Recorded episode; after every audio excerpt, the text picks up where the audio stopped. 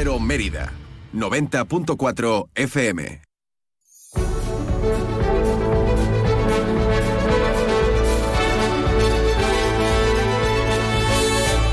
Más de uno Mérida. Inma Pineda. Onda Cero.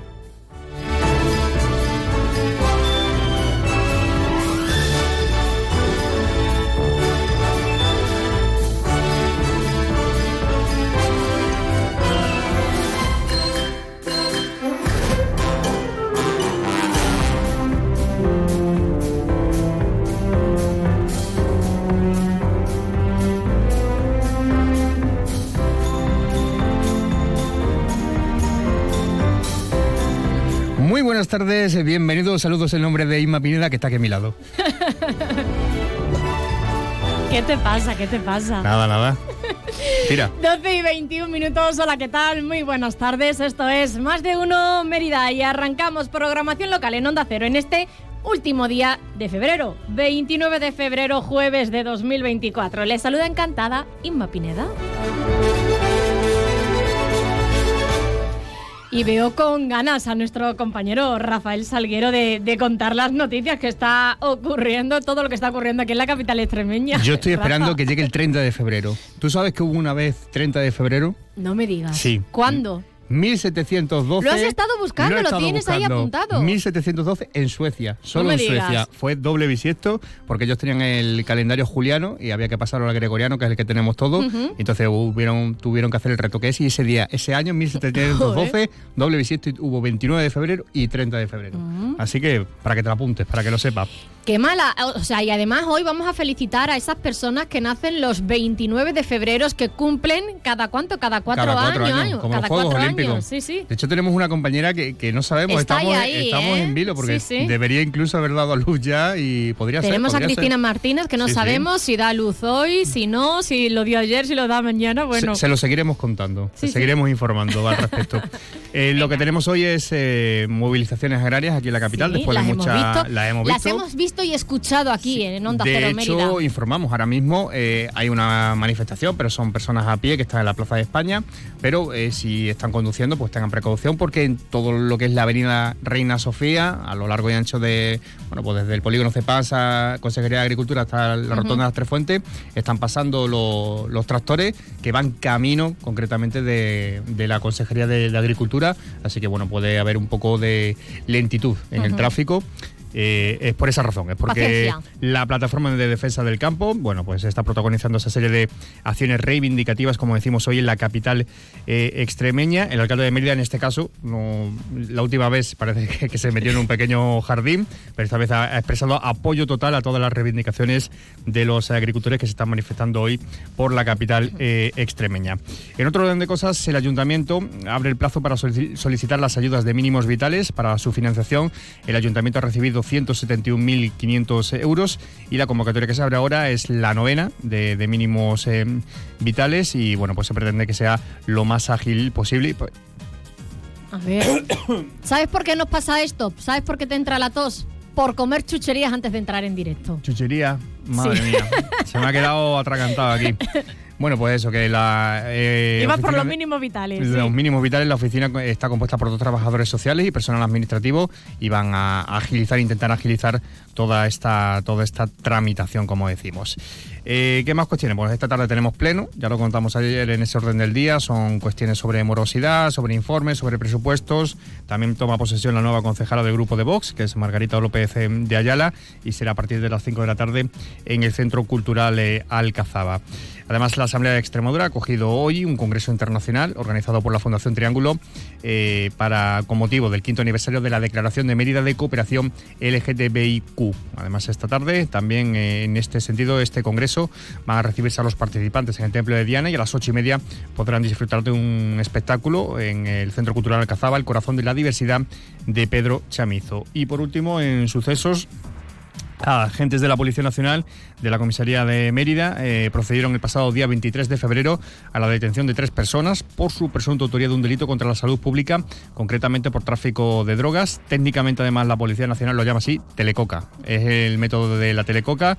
Vendían eh, ¿Esto es nuevo o qué? Cocaína, no, esto es bastante, bastante antiguo. Y además lo hacían en patinetes eléctricos. O sea que iban repartiendo la droga por diversas... ¿Droga a domicilio? Droga a domicilio en patinete eléctrico, literalmente. Y las viviendas registradas son aledañas a la calle Hipódromo y se ha detenido a tres hombres, como decimos, de entre 27 y 35 años que bueno, pues eh, fueron trasladados a dependencias eh, policiales y la investigación en cualquier caso continúa abierta y no se descartan nuevas detenciones. Así que así está la actualidad por Mérida. Bueno, te dejo ya que, vayas a beber un poquito de, agua, Rafa, y que cojas aire y luego a las 2 menos 20 te escuchamos con estas y otras noticias en tiempo de información local y a las 2 menos 10 la información regional y antes a la 1 el boleto de la 1 con, el avance de noticias de, nuestra ¿eh? región. Se te acumula la tarea. a la tira. Adiós. Chao. PPA Asesores Energía Solar, especialistas en la instalación de paneles solares para empresas, les ofrece la información meteorológica.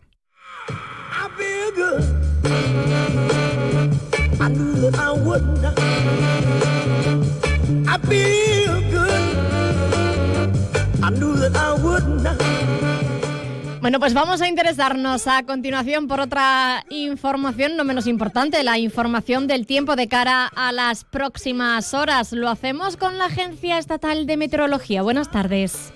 Muy buenas tardes. En Extremadura tendremos intervalos nubosos con probabilidad de precipitaciones débiles y temperaturas máximas sin cambios, quedándose en cifras de 15 grados en Cáceres o 18 en Badajoz y Mérida. Y de cara a mañana seguiremos con un ambiente poco nuboso, salvo intervalos de nubes. En la segunda mitad del día, la cota de nieve estará por encima de los 1.400 metros y las temperaturas descenderán, quedándose en cifras de 13 grados en Cáceres o 16 en Badajoz y Mérida.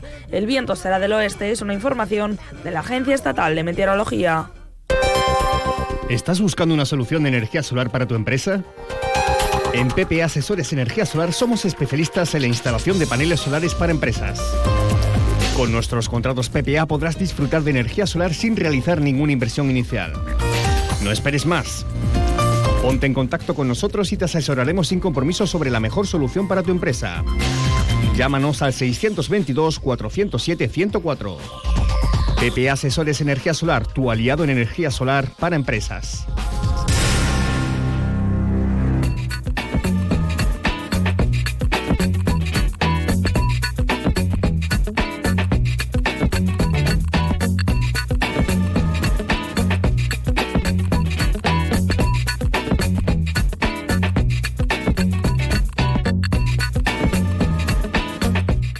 Qué tenemos hoy en Más de Uno Mérida? Bueno, pues en unos minutos vamos a empezar nuestro espacio cultural como cada jueves para hablar de todas esas propuestas de ocio, de cultura que tenemos a lo largo de, los próximos días. Ya saben, bueno, pues que eh, hoy jueves arrancan eh, la mayor parte de esas actividades con conferencias, por ejemplo, en el museo, con cine de la Filmoteca y lo vamos a repasar todo con nuestro colaborador Fran Sánchez, que además hoy nos va a hablar de, un disco que ha salido nuevo hoy, el disco de Califato, y bueno, pues también nos hablará de esto y de todo lo relacionado con el cine y las series. Nos interesaremos también por el panorama literario de la mano de la selva adentro y sus recomendaciones literarias y hablaremos de una propuesta, además, eh, bastante llamativa, curiosa, que va a tener lugar el próximo 14 de marzo. Se trata del concierto de la Coral Augusta Emérita, que además va a ser un concierto especial porque va a estar rodeado de más de mil velas. Se lo contaremos en unos minutos.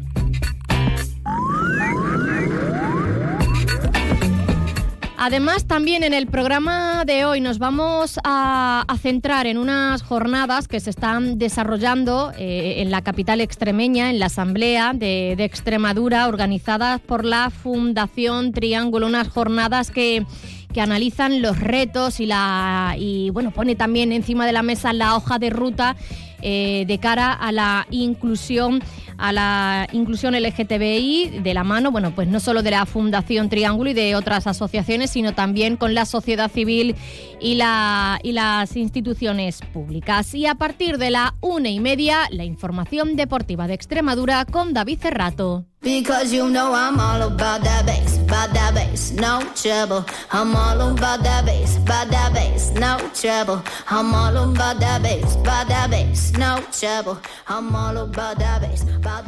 A ver, esto que hacemos al inicio del programa con Rafa Salguero es contar noticias, contar la última hora, aparte de que, bueno, nos dé ahí un poco la risa, pero además estas noticias les cuento que también las pueden consultar en las redes sociales de Onda Cero Mérida, en nuestras cuentas, también en, nuestra página web www.ondacero.es. Buscan la página de Mérida y ahí encontrarán también las noticias de Mérida y podrán escuchar los programas de esta casa. Por ejemplo, si se han perdido la tertulia del otro día, del lunes, por ejemplo, de David Cerrato, pues ahí en nuestra página web pueden escucharla. Tenemos la app Onda Cero, que se la pueden descargar en su dispositivo y escuchar la radio en cualquier sitio y a cualquier hora. Y solo me queda recordarles que estamos en Instagram con la cuenta, con el espacio de cada viernes de nuestra colaboradora Cristina Franco, arroba tendencias en la onda.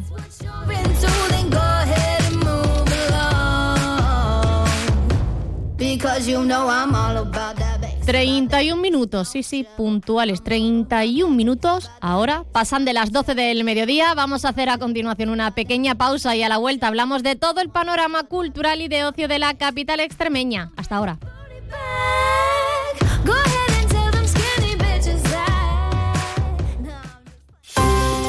Escuela de Micronegocios lanza una nueva edición en Mérida para personas que quieran desarrollar una idea de negocio o tengan una microempresa en funcionamiento que necesite reorientar podrás desarrollar tu proyecto de negocio de forma práctica y en compañía de otras personas y empresarios que te apoyarán en tu proceso emprendedor.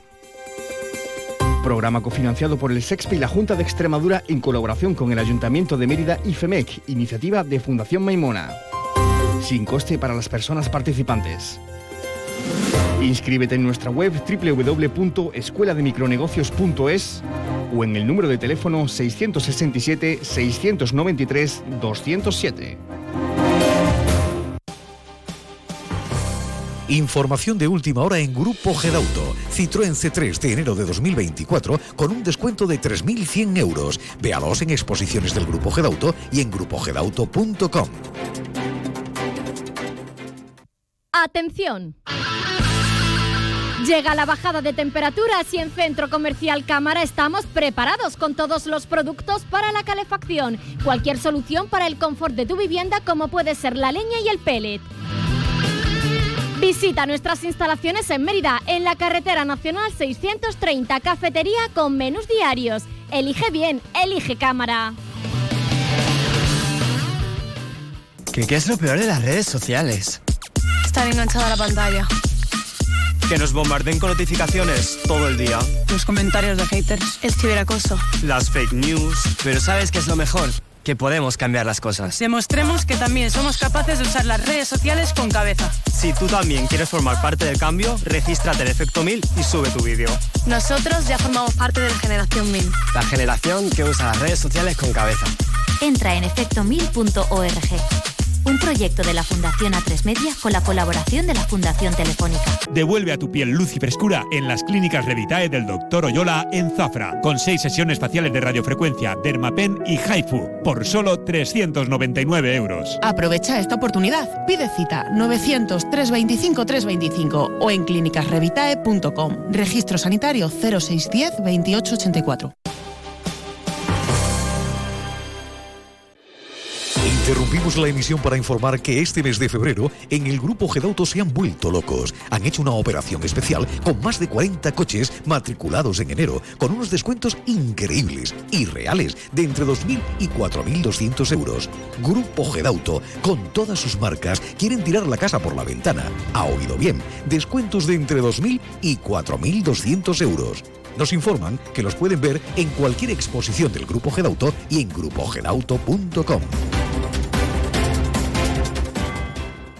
Segundas rebajas en Rapimueble, simplemente más bajas. Cheslong ahora 294 euros. Conjunto canapé más colchón, solo 299 euros. Más ahorro, más ofertas, más barato. Solo en Rapimueble, líder en segundas rebajas. Y paga en 12 meses sin intereses. Más de 230 tiendas en toda España y en rapimueble.com. En Mérida, nueva tienda en carretera de Valverde frente a Kia.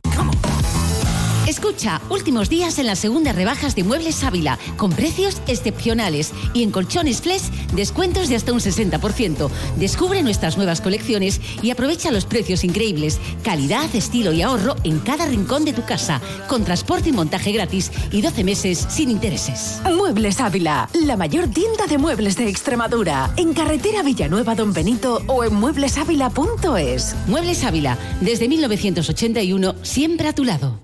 Más de uno Mérida, Onda Cero.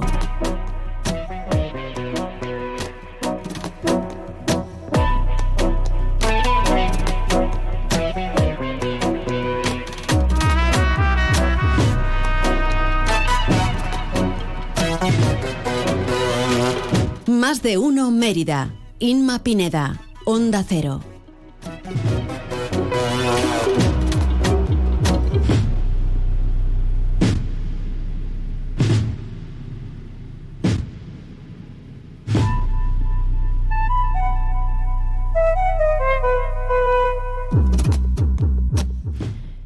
Doce y casi 36 minutos, ya estamos de vuelta en más de uno Mérida. Hoy no me acompaña al estudio porque anda bastante liado con muchísimo trabajo, pero no quería perderse, bueno, pues el entrar en este programa y hablarnos de toda la actualidad eh, musical, en este caso lo están escuchando, pero también de propuestas culturales y de ocio.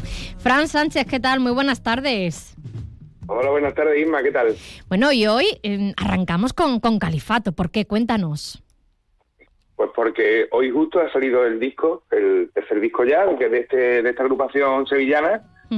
y, y nada, es muy especial porque tiene unas canciones increíbles. Eh, he estado mirando todo el traslí bueno, en este caso ayer se estrenó por el Día de Andalucía el single que es con Lole Montoya, la mítica de Lole Manuel y, y es una pasada. Recomiendo a todo el mundo que lo vea por YouTube porque además el videoclip se lo ha rodado un amigo, Hugo, que es bastante bueno y, y es una gozada el vídeo, vamos. O sea, invito a todo el mundo a que escuche el disco y que, y que vea el vídeo porque, bueno, estas novedades musicales que no son quizás tan típicas en nuestro espacio, ¿no? Que damos a veces muy de vez en cuando porque intentamos siempre sacar la cultura del underground, porque cuando saca un artista grande el disco se entera todo el mundo. Pero sí que hay que apoyar y, y- y vamos, está genialísimo. Así que, bueno, él está protagonizado por Alba Flores también. Ujú. O sea, el videoclip es una pasada y la música también. Bueno, pues ya ha salido el disco hoy. También, bueno, pues tenemos este tema libre. Me has dicho que se titula, ¿no? Sí, libre soy, libre soy. Libre soy. Eh, en. YouTube para todas aquellas personas que, que lo, que lo quieran eh, escuchar. Bueno, eh, bueno, tú ya lo has escuchado, ¿no? ¿Qué te parece?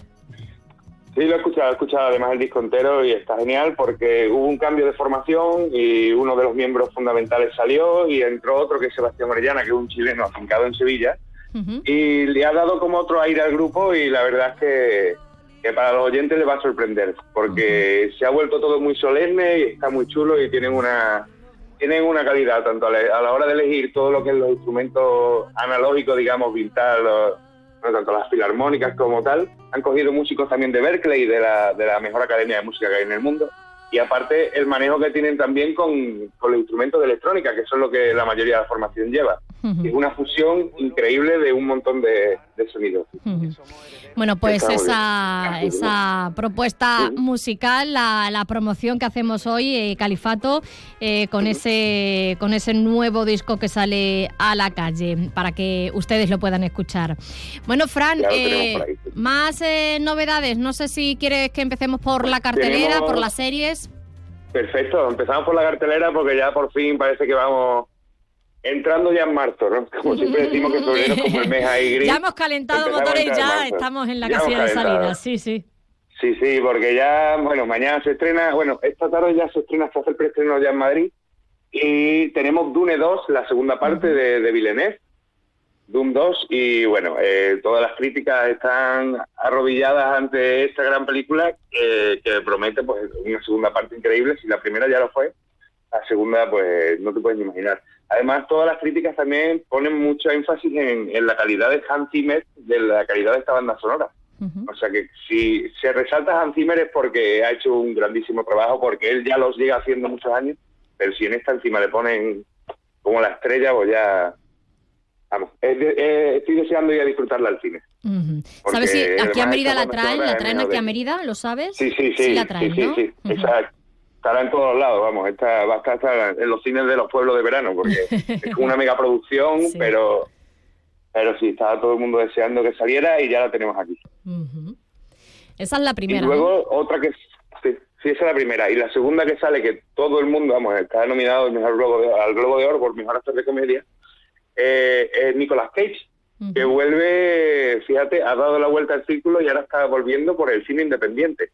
Y está haciendo unos papelones increíbles. Fíjate que cayó como en el ostracismo un poco y, sin embargo aquí lo tenemos otra vez. ¿Qué estrena? Se llama Dream Escenario. Dream Escenario se llama. Sí, es una comedia dramática, el director de Christopher Borgley. Y nada, bueno, vamos a tener a, Nicolas Cage en, en, el mejor estado desde hace muchísimo tiempo. ¿Cuál más? Así que también la tendremos en el cine aquí en Mérida. Estos son los estrenos de esta semana para el cine, sí. Y luego tenemos en plataformas que también viene cargadísimo, porque por fin se estrena Reina Roja mm, en, fin, Sí, sí. Sí, para la, para la gente que le da un poco de pereza. ¿Era, que no ¿era hoy o fue ayer? Era, es hoy, ¿no? ¿O ayer cuándo era? Es hoy. Yo creo que se estrenaba el 1 incluso mañana. Bueno, sí, se estrenó ayer, sí, 29, sí. Yo lo había leído hacía tiempo ya que se estrenaba el día 2, pero bien, se ha adelantado. y lo tenemos aquí, vamos, eh, bueno, como siempre sabemos, es una saga de libros de Juan Gómez Jurado que estaba tardando muchísimo en llegar a la pantalla y ya la tenemos aquí, así que, bueno, a todo el mundo se la recomiendo porque viendo el éxito que tienen los libros, seguro que está genial. Yo creo que va a ser un éxito todo, también la serie. Es un éxito total, sí. Sí, sí. Y además, bueno, también tenemos estrenos en Disney Plus, la de Shogun, la, la serie, que se estrenó el 27, la película de Aquaman, que ya la tenemos en HBO Max, la que se estrenó en cine hace poco, el 27 de febrero también se estrenó, y luego El astronauta, que se estrena en Netflix también. Se estrena esta, en este caso se estrena hoy, que es una película de Adam Sandler, el mítico actor de comedia que también están volviendo a resurgir de ahí abajo. Sí, que hacía tiempo que no lo veíamos, ¿no? En película, sobre todo de comedia, hacia comedia. Sí, pero lo vimos en un, en un drama, un dramón además súper chulo que se llamaba Diamantes Negros, algo así, que estaba en Netflix, que también fue un exitazo y la gente además no se esperaba que Sandler también pudiera, digamos, trabajar el drama de esa manera y fue genialísimo. Así que también la recomiendo muy fuerte porque también está volviendo con unos proyectos bastante buenos. ¿Alguna más? Y bueno, luego tenemos ya, no, ya tenemos la agendita de Mérida, bueno, tenemos la Semana Blanca del Conservatorio, tenemos el Congreso de Declaración de Mérida Derechos Humanos, Diversidad Sexual y Género en el Mundo, en la Asamblea de Extremadura, también hoy jueves. Y luego tenemos ciclo conferencia eh, del Museo Nacional de Arte Romano, Grandes Descubrimientos, Arqueología de dos, el descubrimiento de Micenas. Va a ser hoy, ¿no? Hoy jueves. Sí, hoy jueves. Sí. Y vale, es que ya digo yo, ¿qué está pasando aquí con la agenda? Vale, yo, yo es que tú sabes que yo siempre utilizo Casio de los 80. ¿Vale? Entonces, no contemplan los años bisiestos. Y el Casio, y, el Casio te tiene un poco perdido. El Casio te tiene un poco perdido, ¿no? Con la fecha. Claro, me pone día 1 y claro, es que es 29. Claro, hoy estamos a 29, no a uno, el 1 ya es mañana viernes. Madre mía, no me tengo que fiar ni de la tecnología antigua, de verdad. Bueno, se va a, resistir, se va a resistir, se va a resistir Fran a comprarse un reloj nuevo de ahora. No, no, no, no, los casios estos son maravillosos. Eso durante la vida. Bueno, y vamos por la conferencia del... me falle un día cada cuatro años, ¿no? No pasa nada. Que me falle un día cada cuatro años, pero bueno, lo perdonamos. La pues conferencia hoy del museo, sí, los cuentos, sí. sí. Sí, el descubrimiento de Micenas, el cuento de familia León que no sé escribir, el Centro Cultural Cazaba, como siempre, a las seis y media de la tarde, y en la Filmoteca tenemos Antier Noche. Y, bueno, española y a las ocho y media de la tarde. Iba a decir en versión original, subtitulada, pero si es española no lo digo. Sí, es española, es española. A no ser que tenga un acento muy radical, eh, además eh, está afincado en el sur de Extremadura. ah, bueno. Mientras que no esté cerca de Oliva Frontera no hay que subtitular. Se entiende, se entiende. Bueno, sí, sí, sí. Y bueno, mañana tenemos a las 7 de la tarde el ciclo de Harry Potter. Tenemos Harry Potter y las reliquias de la muerte, parte 1. Ujú, Ya casi termina. Sí, sí, ya están ahí. Y bueno, también tenemos una conferencia a las 7 de la tarde en el Centro Cultural Casaba que pone Historia e Inteligencia Artificial. De dónde venimos y hacia dónde vamos. ¿Vale? Luego tenemos un encuentro literario con Pepa Gómez Bustamante a las siete y media en el Centro Cultural Casaba también. Y tenemos el concierto de la Orquesta Sinfónica de la OSCAN en el Palacio de Congresos a las 8 de la tarde. Eso todo el Luego sábado. tenemos el sábado, sí, eso todo el viernes. Ah, el viernes, Mañana. vale. Mañana viernes. El sábado, el sábado empezamos a la una de la mediodía con, bueno, es la confraternidad de la Hermandad de la Veracruz en la pista polideportiva de la Antigua, a la una de la mediodía. Luego vuelven a Mérida eh, a las cinco y media de la tarde al Palacio de Congreso Ismael de Maiz y la Quisquillosa, Ah, sí. los dos influencers Sí. que sí que tienen el espectáculo y que, vamos, parece que le ha ido bien por Mérida porque vuelven a repetir. Y, y luego el sábado también, eso es a las cinco y media de la tarde, y a las nueve de la tarde, también en el Palacio de Congreso, tenemos al comandante Lara, viaje con nosotros, en su espectáculo. Vaya el sábado. Y bueno, luego tenemos, sí, el sábado. Y luego tenemos el ya el domingo a las seis de la tarde, teatro familiar debajo del tejado, en la sala Trajana. Ujú. Bueno, pues no- También tendremos la... Sí, ¿qué, qué queda? ¿Algo? ¿Es que nos tenemos que despedir? ¿Para el domingo? queda, bueno, queda simplemente la presentación del cartel de Semana Santa que quedaba. Ah, también el cartel, es verdad, cierto. El, el domingo se presenta el, el cartel de esta Semana Santa 2024. Bueno, Fran, nos tenemos que, que despedir, que nos quedamos Claro sin que sí. tiempo. Muchísimas gracias, como siempre. Muchas gracias a vosotros. Adiós, hasta la semana que viene, chao.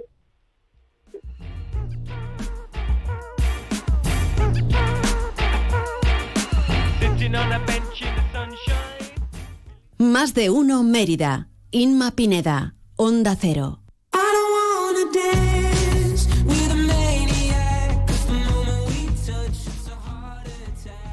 Continuamos ahora interesándonos por el panorama literario. Si la semana pasada, el jueves pasado, eh, por la celebración de la FIO, hablábamos de esos eh, libros eh, medioambientales, de ornitología, bueno, pues hoy queríamos hablar también de otras recomendaciones que nos hace, como es habitual, nuestro colaborador de la Selva Adentro, Mario Quintana. Mario, buenas tardes. Buenas tardes, ¿qué tal? Eh, muchos libros de naturaleza, lo que hemos podido ver este fin de semana en la FIO, ¿qué tal ha ido? Uf, ha sido genial, muchísima gente y bueno, es la feria que más me gusta, que más disfruto, que no la puedo vivir como espectador, eh, porque además es insufrible, me refiero laboralmente, porque no paras, pero, pero ha sido increíble. Había lluvia, sol, o sea, poquita lluvia y mucho sol y, y nos ha venido genial. Y bueno, con esa resaca de feria, ¿no? Aún con, con lecturas pendientes de naturaleza y, y, bueno, te voy a hablar hoy de un libro que, que lo, típico, ¿no? En el, en el puesto lo había traído, no lo conocía mucho y es Diorama de los pájaros y Diorama de los, li- de los árboles. Creo que es Diorama de las aves, perdóname. Y Diorama de los árboles. Y es que me ha encantado, si quieres te cuento un poquito Sí, cómo, sí. cómo es. Ujú.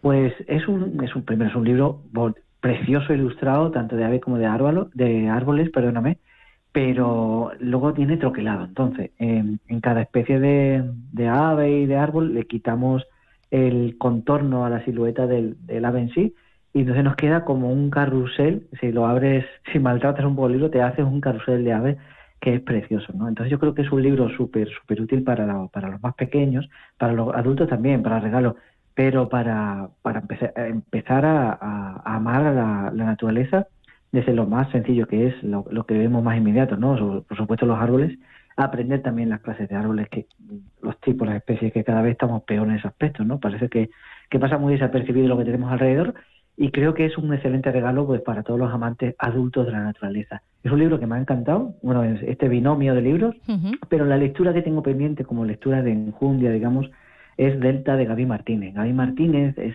un catalán que, que tiene su familia eh, materna aquí en Ciruela, de que alguna vez hemos hablado de la feria que él organiza de Siberiana, y, Delta habla de, de la problemática del Delta del Ebro, eh, de cómo se está desapareciendo toda esa tierra, esos agricultores y esa gente que, que ama la tierra, pues como nosotros la nuestra, está perdiendo su subsistencia. Eso, eh, teniendo en cuenta que él se va a vivir en una cabaña pequeñita que le dejan durante, durante unos meses, eh, teniendo en cuenta que es, como se suele decir, un grano en mal sitio, ¿no? Es una molestia, una persona que pregunta mucho eh, a nivel periodístico y que, y que también se encuentra pues, con esa España profunda de no me toques mis problemas, ¿no? Y, me encanta, porque yo creo que tanto este como un cambio de verdad que hacía lo mismo en la Siberia extremeña, Siberia controvertida por todo aquello del, del Elysium, creo que se llamaba, eh, pues narra muy bien la España que en la que nosotros vivimos porque estamos en la periferia, pero que a veces a las capitales se, se les olvida, ¿no? Entonces me parece un, un libro que maravilloso sin haberlo leído, solamente el libro de no sé, pero habiendo leído un cambio de verdad, y, muy útil. Y por supuesto el libro de las aves y los árboles para seguir manteniendo esa ilusión por lo por la naturaleza. Bueno, eh, ¿cuál ha sido? No sé si estos han sido de los más vendidos en, la FIO.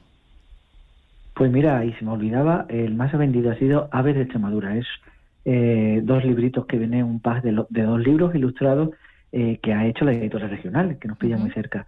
yo sabía que, que, iba a venderse mucho, pero no tanto, ¿no? Ha sido un gran éxito se presentaba el domingo allí, pero tiene un precio increíble, 16 euros, dos libros ilustrados con un papel mm, supremo, porque me encanta. Parece una tontería, pero el papel rugoso me, a los que nos gusta el papel nos da un placer tremendo. Y ha sido el más, que más ha vendido, ha sido un éxito total. Y pronto intentaré presentarlo aquí en Mérida, ya que a veces mm, conozco a los autores y, derrochan bondad. ¿no? Y este ilustrador, este escritor, han derrochado una, una gratitud hacia mí por estar allí y decía al contrario, me habéis eh, vuestro trabajo me ha hecho la feria, ¿no? Me ha, me ha ayudado a, poder eh, volver al año siguiente. Y es un libro igual para regalo, a veces Extremadura, quien quiera que lo busque, editora regional, lo tenemos ahora en la librería también, y, es un regalo precioso, ¿no? Y a quien no le guste las aves, eh, le van a empezar a gustar con ilustraciones como esa. Bueno, pues eh, estas eh, tres recomendaciones las que hacemos en el día de hoy, aves de Extremadura, delta y diorama de las aves y árboles, para conocer un poquito más toda nuestra naturaleza y todo el mundo que nos, que nos rodea. Mario, ha sido un placer como siempre. Muchísimas gracias por habernos acompañado. Muchísimas gracias. Oye, por cierto, que no te he comentado que ya conocemos la fecha de la feria del libro, del 8 al 12 de mayo, si no recuerdo mal, aquí en Mérida. Sí, esto, es, esto es un no parar. Ahora nos viene marzo con su Día del Padre, abril con el Día del Libro y ya estamos en feria, ¿no? Estamos en feria del libro, con muchas ganas. No conozco muchos detalles porque entre unas cosas y otras, entre feria de aves y demás, no he estado muy al tanto, pero con muchas ganas, con muchas ganas de, compartir otra vez. Es que de, cómo pasan los años. Estábamos en Navidad y ya estamos casi pensando en la Feria del Tiempo. Desde luego que sí. Bueno, por ahora solo, solo han dado a conocer la, fecha del, 2, del 8 al 12 de, mayo y también, bueno, pues han abierto ese plazo de inscripción para las librerías que quieran participar e, en ella y supongo que ya más adelante y conforme vayan pasando ya todas eh, las próximas semanas, pues ya eh, iremos conociendo más detalles de esta feria del libro de 2024. Seguro que sí. Mario, muchísimas gracias, lo dicho. Un abrazo. Gracias, Irma. Adiós.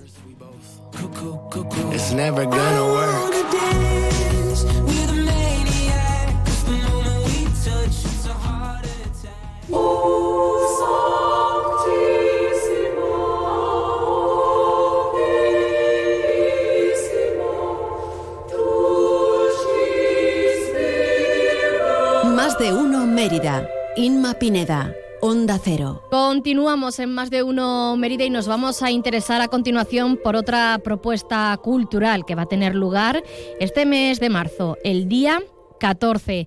Y es que la Coral Augusta Emérita va a ofrecer un concierto de música sacra en la Basílica de Santa Eulalia, pero además va a ser especial bajo el concepto de concierto Candle Lights que nos va a explicar ahora el director de esta coral, Francisco Javier Gómez.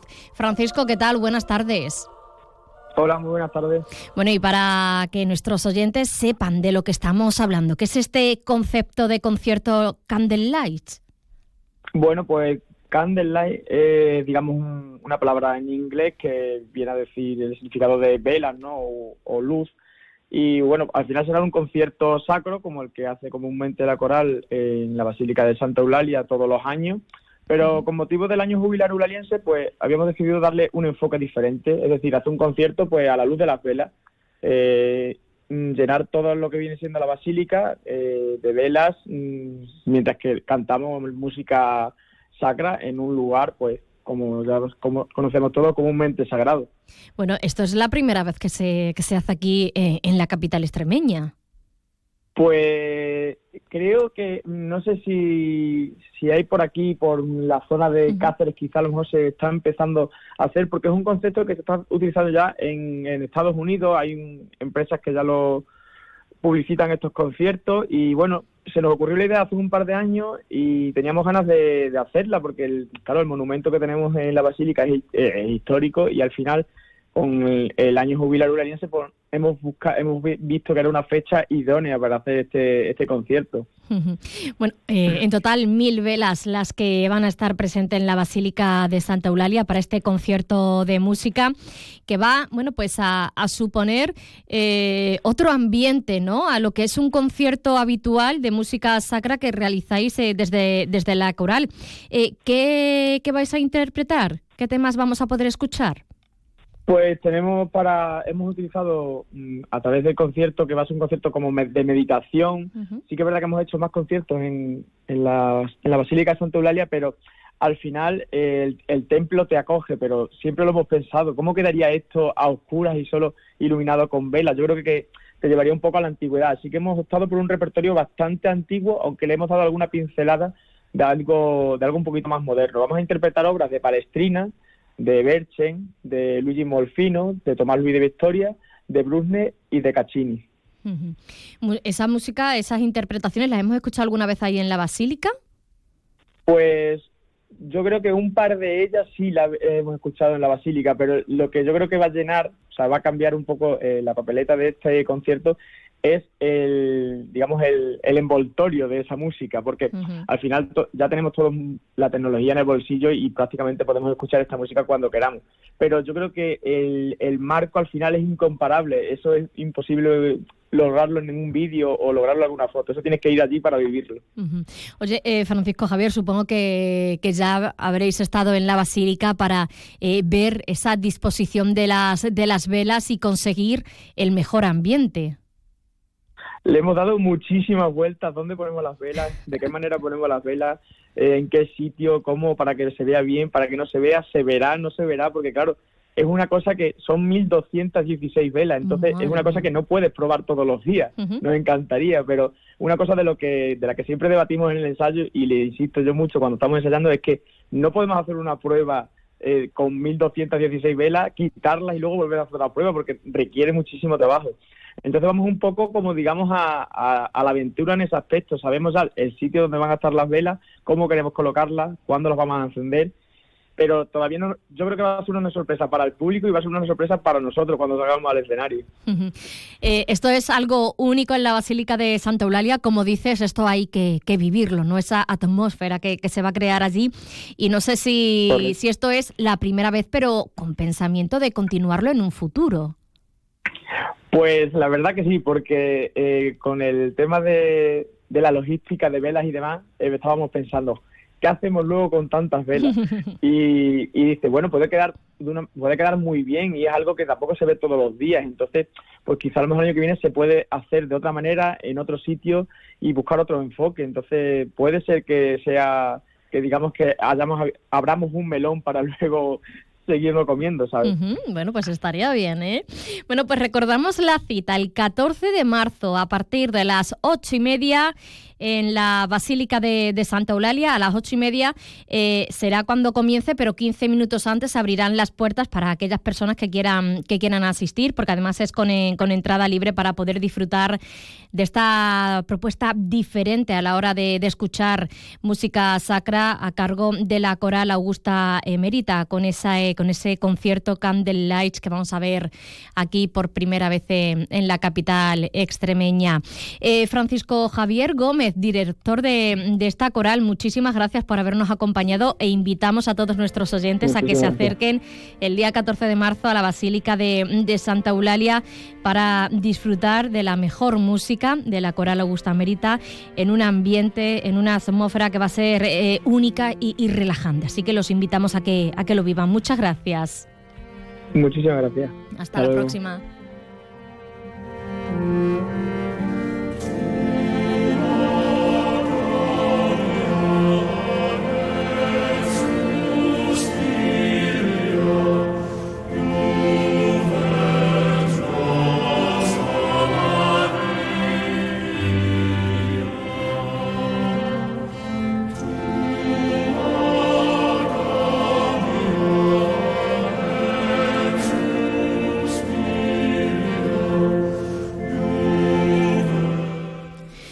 Pues de esta manera y tras repasar toda la agenda cultural y de ocio de cara a los próximos días, nos acercamos a la una del mediodía. Tiempo ahora para la información nacional de Onda Cero y también para conocer en el boleto de Extremadura toda la información de nuestra región. Volvemos con más información de nuestra ciudad a partir de la una y diez, una y cuarto. Les espero hasta ahora.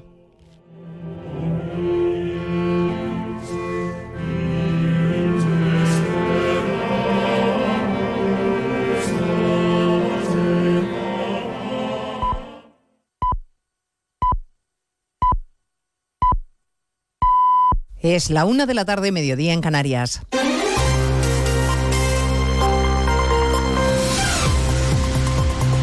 Noticias en Onda Cero.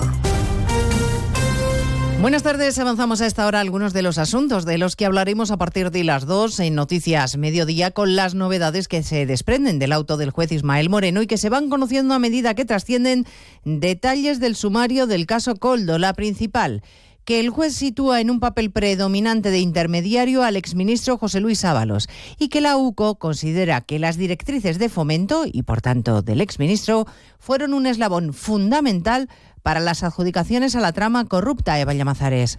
Todo va por buen camino. El asunto de la reclamación de Baleares está más que hecho. Las intervenciones telefónicas reflejan que Coldo usó como intermediario a José Luis Ábalos. El juez menciona la reunión en la marisquería La Chalana, 10 de enero de 2024, y deduce que fue con él con quien trató para intentar parar ese expediente por el que se le reclamaban 2,6 millones de euros por las mascarillas defectuosas, ya que Coldo García había dicho previamente que iba a hablar con gente del ministerio. De hecho, también afirmó que había comentado el asunto al exministerio donde yo trabajaba antes, habiendo obtenido como respuesta, dice el juez Ismael Moreno, que este asunto no tiene recorrido jurídico alguno. El magistrado señala como uno de los principales avances de la investigación la influencia de Coldo en beneficio de la empresa Soluciones en el contexto de la reclamación balear. Especialmente relevante que Ábalos no mencionara ayer en más de uno esa reunión con su asesor en el mes de enero pasado en una marisquería, cuando ya estaba en marcha la investigación. Según dijo aquí, la relación con Coldo es de lo más fría y no había contacto desde hacía tiempo. Bueno, a partir de las dos trataremos de poner orden a todas las informaciones que van complicando mucho el escenario político y también el escenario en la Moncloa y de las que el Gobierno y sus ministros tratan de desvincularse. Lo ha hecho esta mañana la vicepresidenta María Jesús Montero, buscando poner el foco no en la responsabilidad propia, sino en el Partido Popular y los supuestos contactos del portavoz parlamentario Miguel Tellado con el asesor Coldo. Lo que sí tiene que explicar hoy el Partido Popular es si realmente el señor Tellado se reunió con estos empresarios o se reunió con el señor Coldo y qué era lo que hablaron y qué tipo de negociaciones llevaron a cabo. El, aludido, Miguel Tellado, habla de cortina de humo, niega cualquier reunión con el asesor, negación que también está reflejada en el informe de la Guardia Civil, que no se produjo tal reunión. El presidente del Partido Popular, Núñez Feijóo, explica la reacción de Moncloa en el pánico que empieza a cundir en el gabinete de Pedro Sánchez que tiene que responder a una pregunta clave. ¿Qué responsabilidad política y, en su caso, qué responsabilidad personal tiene en la trama que estamos conociendo? Todo, todo hace evidente que conocía hechos que conforman la trama y por eso exigimos que no la siga tapando. ¿Quiere saber Feijo cuántos ministros están implicados, cuánto sabe Sánchez y desde cuándo y por qué ocultó las denuncias sobre una trama corrupta de comisiones en la compra de mascarillas por parte de su gobierno? Se lo vamos a contar todo a partir de las dos en este último día del mes de febrero en el que tiene poco que celebrar el ministro Marlasca. Ha sido reprobado por tercera vez, en esta ocasión en el Congreso de los Diputados y gracias a la inestimable abstención de dos de los socios de gobierno que parece que en este caso no son tan socios, Podemos y Junts. Moción consecuencia de interpelación urgente del Grupo Parlamentario Popular relativa a la escasez de medios para hacer frente al narcotráfico y la responsabilidad del Gobierno en el asesinato de dos guardias civiles en Barbate. Votos emitidos 347. Votos a favor 171. Votos en contra 165. Abstenciones 11. Queda aprobada dicha moción. Así que por tercera vez Marlasca queda reprobado. Recordaremos además el dato provisional de los precios de febrero. El IPC se moderó seis décimas, sobre todo por la caída del coste de la electricidad. y porque el precio de los alimentos se ha estabilizado. Claves que valora en positivo el ministro Cuerpo. Esto está permitiendo que los hogares recuperen poder adquisitivo y que las empresas recuperen competitividad. Hacemos, por lo tanto, compatible la moderación de los precios con el mantenimiento del escudo social y el apoyo a los hogares y las familias más necesitadas. Lituania y Estonia apoyan enviar tropas terrestres a Ucrania como propone Macron. Letonia se lo piensa, así que no les ha hecho mella la amenaza directa de Putin de que enviar soldados a países aliados para combatirles sería un error de consecuencias muy graves, Jorge Infer. Consecuencias tan graves como la posibilidad de una guerra nuclear. Así lo ha señalado el presidente ruso durante el discurso sobre el estado de la nación, en el que además ha destacado que Occidente debería comprender que Rusia tiene armas que podrían alcanzar objetivos en cualquier territorio. Están hablando de la posibilidad de enviar contingentes militares de la OTAN a Ucrania, pero recordemos el destino de aquellos que una vez enviaron a sus contingentes a nuestro país. Ahora las consecuencias para los posibles intervencionistas serían mucho más trágicas.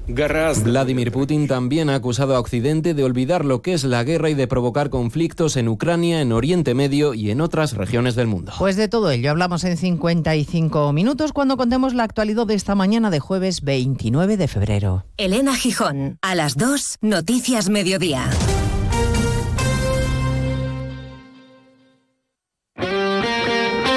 Este jueves buscamos al segundo finalista de la Copa del Rey en Radio Estadio. Solo uno podrá acompañar al Mallorca en la gran final. A partir de las ocho y media de la tarde, desde San Mamés, Athletic Atlético de Madrid. La catedral será una olla para que los leones hagan buena la ventaja de la ida. Los rojiblancos madrileños dispuestos a dar la vuelta a la eliminatoria. Este jueves, desde las ocho y media de la tarde, semifinal de la Copa del Rey en Radio Estadio, con Edu García. Te mereces esta radio. Onda Cero, tu radio.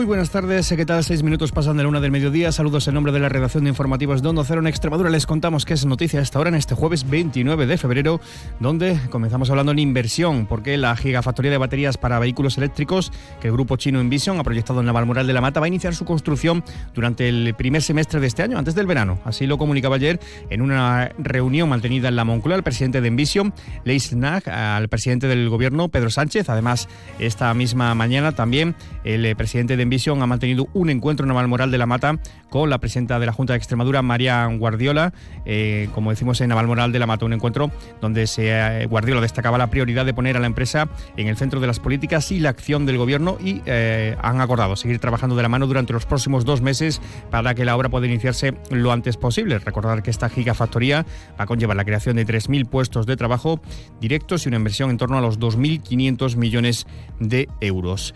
En otro orden de cosas, en clave agrícola, la Plataforma para la Defensa del Campo está protagonizando hoy en Mérida una serie de acciones reivindicativas, concentración en la Plaza de España hasta ahora por agricultores a pie, mientras que tractores están dirigiendo hacia las puertas de la Consejería de eh, Agricultura. También reunida está la sectorial de Educación, en la que se va a decidir sobre la prohibición del uso de móviles en los centros escolares extremeños. En principio, esta prohibición entraría incluso en vigor a partir de mañana viernes. Y en sucesos, eh, un hombre de 34 años fallecía esta mañana tras un tiroteo en el bar Vaquerizo, en la carretera de Sevilla, la ciudad de Badajoz.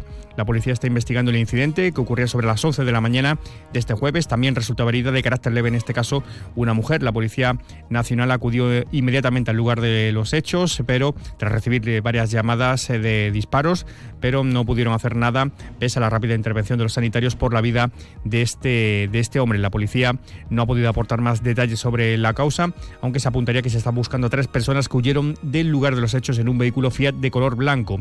Nuestro compañero de Onda Cero Badajoz, Samuel Hernández, hablaba con Juan, que es uno de los empleados del bar Vaquerizo, donde todo ha sucedido. Esto le ha contado. Según el compañero, yo estaba afuera tirando la basura. Según el compañero, ha entrado un tío encapuchado, eh, con- ha entrado por la puerta y en el momento de entrar saca la pistola y se ha dirigido al muerto. Y le ha pegado los tiros que 11 casquillos dice que había la policía. Es lo que más o menos sabemos. Solo me he visto a ese encapuchado. ¿Fuera habéis visto a alguien que le estaba esperando? Sí, en un coche, en un coche blanco y se ha montado y ha salido dirección Madrid. Vale. Hasta ahora, bueno, lo- habéis declarado todos los empleados del, Sí, del claro, bar. claro, nos han preguntado todo. Pero vamos, el que estaba dentro era el que se han llevado a comisaría. ¿Creéis que hay alguna relación? Porque habéis tenido también eh, sucesos anteriormente, habéis tenido robos, eh, tenéis, le- ¿creéis que ha habido alguna relación o es algo distinto? Eso es distinto, eso tiene que ser algún ajuste o algo. Y por último, una previsión política con motivo de ese proceso de primarias abiertos en el PSOE extremeño. Las votaciones son el próximo sábado y en tiempo de entrevistas, hoy jueves a partir de las dos y media, va a pasar por los micrófonos de Onda Cero Extremadura el candidato a la Secretaría General de los Socialistas Extremeños, Miguel Ángel Gallardo. Entrevista que llevará a cabo la directora de Tres Medias Radio en Extremadura, María Ortiz. Recordarles también que la otra candidata inmersa en este proceso, Lara Garlito, declinó la oferta de esta casa por motivos de agenda. Diez minutos eh, pasan de la una del mediodía. Ya saben que tienen cita con la información más cercana a la local a las 2 menos 20, 2 menos 10. Seguimos contando noticias de Extremadura.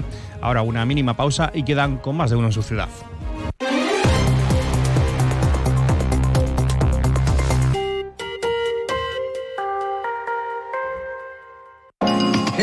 Todos los viernes en Gente Viajera por Extremadura hablamos de economía y turismo, nuevas fuentes de ingresos.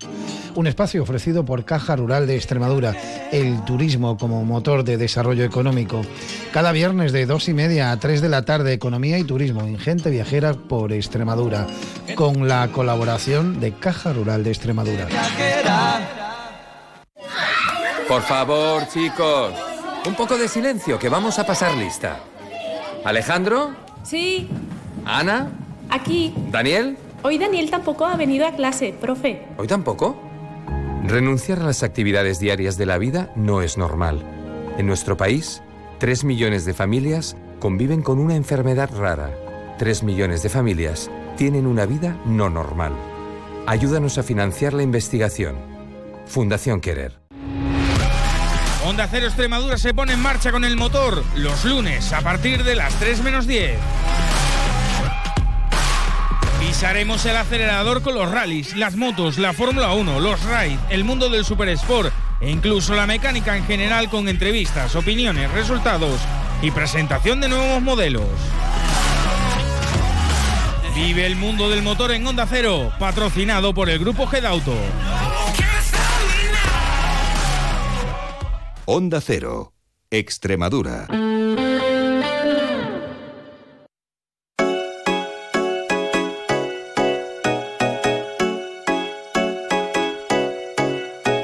Más de uno Mérida. Inma Pineda. Onda Cero.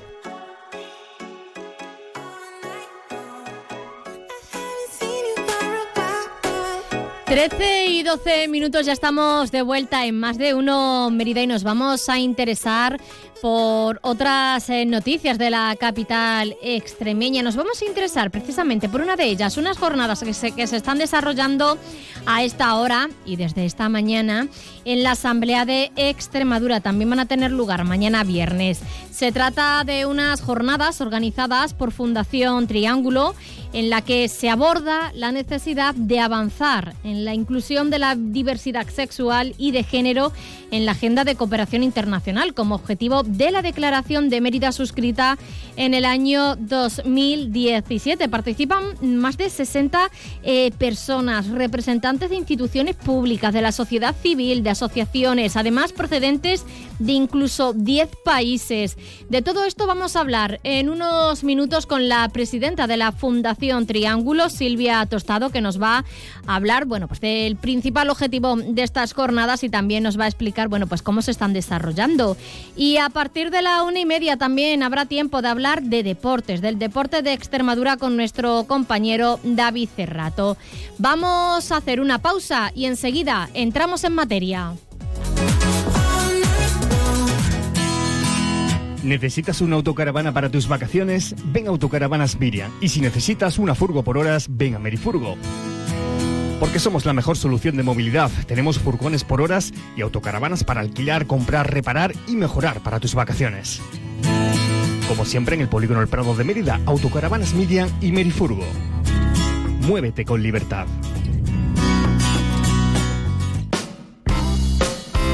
En Óptica Periáñez te asesoramos en tus problemas de visión y auditivas. La experiencia y un trato cercano y de confianza nos avala. Ven y encontrarás tu oferta perfecta en gafas con análisis de visión gratuito. Gafas más cristales a 55 euros. Gafas con lentes antirreflejantes por solo 119 euros. Además de una gran selección en gafas de sol a los mejores precios y grandes descuentos en nuestro centro de audiología. Óptica y Centro Auditivo Periáñez. Siempre a tu lado. Estamos en la calle Cervantes, número 9, Mérida. En Eurojamón somos pura esencia extremeña y queremos que disfrutes de los sabores de nuestra dehesa, desde el jamón ibérico hasta nuestro exquisito lomo variado embutido. Recuerda que estamos en Badajoz, carretera de Sevilla, kilómetro 3-4. Eurojamón, saborea tradición y calidad a precio de fábrica.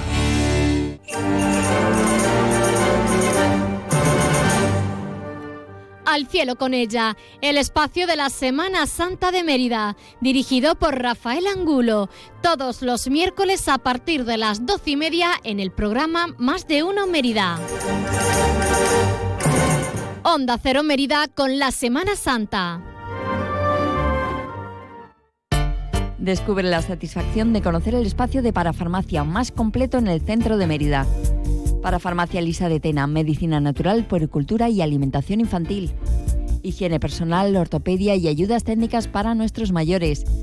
Y en cosmética contamos con los laboratorios más exclusivos en dermofarmacia. Además, somos especialistas en tratamientos de acné, caída del cabello, manchas del rostro, pieles atópicas y cuidados podológicos. Para Farmacia Lisa de Tena, abierto todos los días del año, sábados, domingos y festivos incluidos. En Calderón de la Barca 1, las cuatro esquinas. Información de última hora en Grupo Gedauto.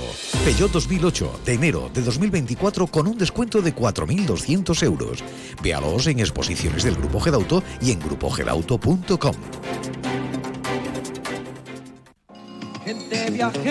Ya puedes recoger el número 42 de la revista de turismo de Onda Cero, Destino Extremadura.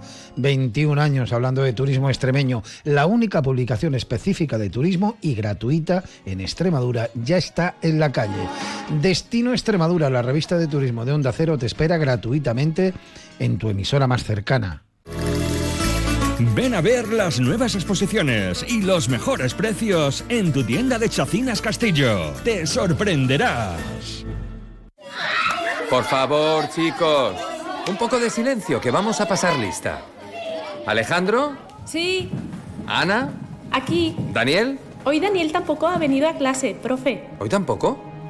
Renunciar a las actividades diarias de la vida no es normal. En nuestro país, 3 millones de familias conviven con una enfermedad rara. 3 millones de familias tienen una vida no normal. Ayúdanos a financiar la investigación. Fundación Querer. Más de uno Mérida. Onda Cero.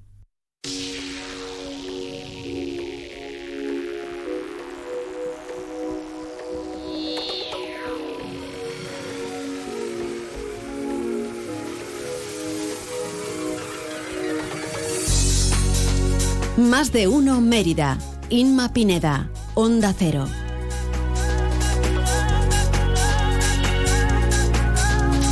Nos vamos a interesar a, a continuación por unas jornadas que se están realizando en la capital extremeña. Unas jornadas organizadas por Fundación Triángulo que se celebran hoy jueves y también mañana viernes en la Asamblea de Extremadura y que van a abordar la necesidad de avanzar en la inclusión de la diversidad sexual y de género en la agenda de cooperación internacional como objetivo de Declaración de Mérida suscrita en el año 2017. Vamos a hablar sobre este asunto con Silvia Tostado, que es presidenta de la Fundación Triángulo aquí en Extremadura. Silvia, ¿qué tal? Buenas tardes. Muy buenas tardes, ¿qué tal? Bueno, más de 60 participantes y representantes de instituciones públicas y también de la, sociedad, de la sociedad civil son los que se han dado cita en la jornada de hoy y también de mañana, unas jornadas que además, bueno, pues inauguraban esta misma mañana. ¿Cómo se está desarrollando? Cuéntanos. Pues lo cierto es que ha sido una mañana llena de testimonios muy interesantes, emocionantes. Hemos estado escuchando tanto instituciones públicas eh, con una relevancia muy importante, hasta incluso la Secretaría de Estado de Migraciones, hemos contado con Dirección General de Políticas de Desarrollo Sostenible, también con el director eh, general LGBT del Ministerio de Igualdad. Y por otro lado, hemos contado con el testimonio tanto de la sociedad civil organizada, eh, para analizar cuál es el estado de la realidad de las personas LGBT y, en los distintos estados del mundo y también, por supuesto, con voces en primera persona de activistas. Em, yo creo que hemos conseguido traer a Mérida una cantidad de gente con un nivel muy importante. Estamos hablando de personas con responsabilidades institucionales, también a nivel regional, porque nos acompaña gente de hasta 11 comunidades autónomas, diputaciones provinciales y algunos ayuntamientos eh, están dispuestos a remar y el interés está en la base de todo esto, en el compromiso con los derechos de las personas LGBT, pero pretendemos ir más allá, pretendemos analizar qué es lo que hemos avanzado hasta ahora en esa declaración que firmamos hace siete años y cuáles van a ser los retos eh, y hacia dónde tiene que ir, marcar esa hoja de ruta que entendemos que tenemos que construir de forma conjunta y al final este espacio lo que busca es eso, ¿no? Esa construcción colectiva de aquello que tenemos que hacer entre todos y todas. Una declaración, como dice, decimos, que se mm, eh, suscribió en el año 2017. Supongo en esos años eh, muchos retos eh, por delante. No sé si algunos de esos ya se han conseguido o, o, todavía están en esa hoja de ruta. Yo creo que hemos conseguido una cuestión que era fundamental y era estar, estar en las agendas de política de cooperación internacional, estar en las agendas de, la diplomacia y del trabajo bilateral eh, con otros países, eh, darle importancia y relevancia a las realidades de las personas LGBTI como población que ve sus derechos vulnerados en muchos países del mundo, especialmente en esos 80 que la penalizan y en aquellos que todavía contemplan hasta la pena de muerte. Y ahora el reto es desarrollar, es decir, concretar eh, cuáles son las necesidades que respondan a la realidad de las organizaciones de la sociedad civil y sobre todo también a la realidad de las normativas que nos persiguen y de las violencias que sufrimos, ¿no? Yo creo que eh, hemos alcanzado esa madurez, estamos, aparecemos, la visibilidad ha sido muy importante, ha sido un trabajo de hormiguita llamando a la puerta de distintas administraciones públicas para que se vayan sumando, Ahora el reto es seguir invitando a otros, pero sobre todo empezar a establecer objetivos concretos, indicadores concretos y sistemas de evaluación y de medición que nos permitan ir avanzando y además avanzar a un ritmo más rápido, ¿no? Porque al final nuestras vidas no se detienen. Aquí no se trata de decir, bueno, vamos a esperar un poquito a que el contexto sea otro, a ver si conseguimos. No, no, es que estamos hablando de vulneración de derechos humanos de personas cuyas vidas no se detienen. Nosotros seguimos viviendo y la gente que es perseguida no puede esperar, la gente que no tiene acceso a un empleo no puede esperar, la gente que es expulsada de sus hogares no puede esperar. Y por supuesto la gente que es perseguida tanto por el Estado como por la sociedad en diferentes países no pueden esperar. Y de eso se trata, es maravilloso poder tenerlo en Extremadura y poder hacerlo desde esta tierra, que fuimos la última que contamos con una organización LGBT de defensa de nuestros derechos, pero sin duda hemos hecho un trabajo ímprobo y ahora no solamente seguimos trabajando por nuestros derechos en nuestra tierra, sino que estamos convencidos y convencidas que la igualdad o es de todos y para todos en cualquier lugar del mundo o realmente no lo es, ¿no? Y a ello nos dedicamos. Hablamos de, igualdad, de inclusión de la diversidad sexual aquí en nuestra comunidad eh, autónoma, también eh, a nivel nacional, pero eh, desde aquí, Silvia, ¿cómo se puede también ayudar en el panorama internacional, en esa cooperación internacional?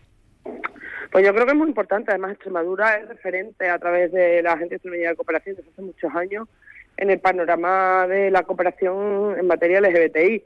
Pero yo creo que todos, en cualquier eh, espacio donde nos movamos o cualquiera que sean nuestras responsabilidades, tenemos mucho que hacer. Es decir, las organizaciones no gubernamentales tenemos un papel importante que jugar, las organizaciones LGBT específicos tienen un papel importantísimo que jugar también en el plano internacional, pero cualquier ciudadano o ciudadana tiene la capacidad en aquellos espacios eh, donde desempeñan su trabajo o su vida, de romper muchos prejuicios, de romper muchos estigmas. Esta mañana hablábamos de movilidad humana y es un, es, un eh, espacio además muy recurrente, ¿no? La xenofobia, esos discursos de odio que se están viendo incrementados es algo que podemos frenar en espacios muy cotidianos. O sea, tan importante es el diseño de políticas y marcar indicadores como el convencer a la ciudadanía que tenemos que frenar esos discursos de odio que son los que generan discriminaciones. Y estoy hablando de frenar discursos de odio en nuestras redes sociales, en los grupos de WhatsApp o con la gente cercana en nuestras vidas. O sea, en lo micro y en lo macro hay mucho trabajo por hacer y desde a nivel individual cada persona puede hacer eh, mucho en este sentido, como por supuesto la organización, o sea, la sociedad civil organizada y las instituciones públicas. Eh, hablamos de que además estas jornadas se están desarrollando aquí en la capital extremeña y se vendía esta mañana como Mérida como una ciudad refugio. Eh, ¿Por qué Silvia? ¿Por qué nuestra ciudad, la ciudad en la que hoy nos encontramos también, bueno, pues haciendo este programa? Sí, el alcalde señalaba esto y nosotros aplaudimos esa eh, determinación del Ayuntamiento de Mérida, al que agradecemos el apoyo eh, también para, para esta jornada. Y es que al fin y al cabo yo creo que ciudad de refugio deberíamos de ser todas. En el fondo lo que tenemos que sacar los colores es aquellas que no lo son. Es decir, que Mérida sea ciudad de refugio debería ser la norma. Lo que no puede ser es que veamos cuando acogemos a población migrante en una situación eh, muy concreta de gente que llega en unas condiciones huyendo de crisis climáticas, huyendo del hambre, huyendo de conflictos, o, huyendo de situaciones eh, atravesadas por violencia, que la respuesta de una ciudadanía que acoge, que es verdad que ha sido muy minoritaria, se han hecho esos comentarios y esos discursos de odio que ha habido en redes sociales, incluso por algún representante de algún partido político, que no voy a mencionar porque no le voy a dar yo más bombo del que, que tiene, ¿no? Entonces, yo creo que, que, que en realidad lo que tendríamos que señalar es que lo extraño, lo no aceptable, es que nuestras ciudades sigan eh, sosteniendo el odio o el rechazo a que cualquier persona pueda desarrollar sus proyectos de vida en ellas, ¿no? Y más en una, en una ciudad y en una comunidad autónoma que no se nos puede olvidar somos tierra que sabemos perfectamente cuál es el impacto de la migración, cuál es el dolor y el desgarro que produce que la gente tenga que marcharse de aquí para desarrollar sus vidas en paz, para desarrollar sus vidas eh, con unas condiciones económicas que les permitan, bueno, pues vivir con condiciones dignas, ¿no? Entonces, de ese aprendizaje creo que no queda otra que ser ciudades y comunidades de refugio, o sea, es que es nuestra obligación. Eh, no te quiero robar mucho más tiempo porque eh, tenéis por delante, tanto hoy como mañana, una jornada eh, bastante completita, ¿verdad? Que con, mesas redondas, con charlas, con conferencias, con debates. Sí, hemos venido a trabajar. Si es que al final necesitábamos un espacio donde encontrarnos, donde encontrarnos distintos agentes clave, distintos grupos, asociaciones, personas de distintos ámbitos, las ONG de cooperación, pero también el activismo LGBT, también las instituciones públicas, precisamente para pensar juntas, para desarrollar juntas un proyecto de qué es lo que queremos hacer en los próximos años. Esto no es lo que las asociaciones pedimos, lo que las ONG pedimos o lo que la administración pública diseña. No, no. Esto es un espacio en el que vamos a diseñar juntas y juntos lo que queremos hacer. Y yo creo que eso es maravilloso. Es tenemos un trabajo ímprobo por delante. Esto no se acabará en estos dos días pero es algo por lo que hemos luchado mucho y que estamos tremendamente orgullosos de estar y orgullosos de estar celebrándolo en nuestra región. Bueno, pues un trabajo conjunto el que tenéis por delante a lo largo de, estos, de estos días y también supongo que en los próximos meses. Silvia, no te robo más tiempo, te agradezco que nos hayas dedicado estos minutitos en pleno desarrollo de, de estas jornadas. Muchísimas gracias. Gracias a vosotras, un abrazo.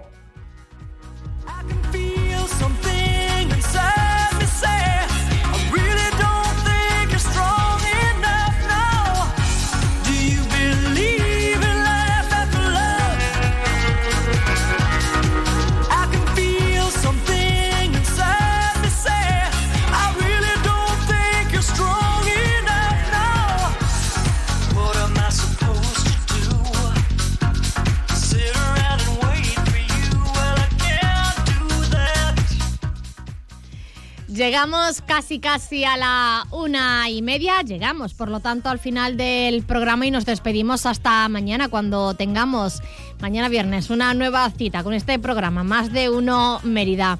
Como siempre ha sido un placer, gracias por acompañarnos, les ha hablado encantada Inma Pineda e Israel Pozo a los mandos técnicos.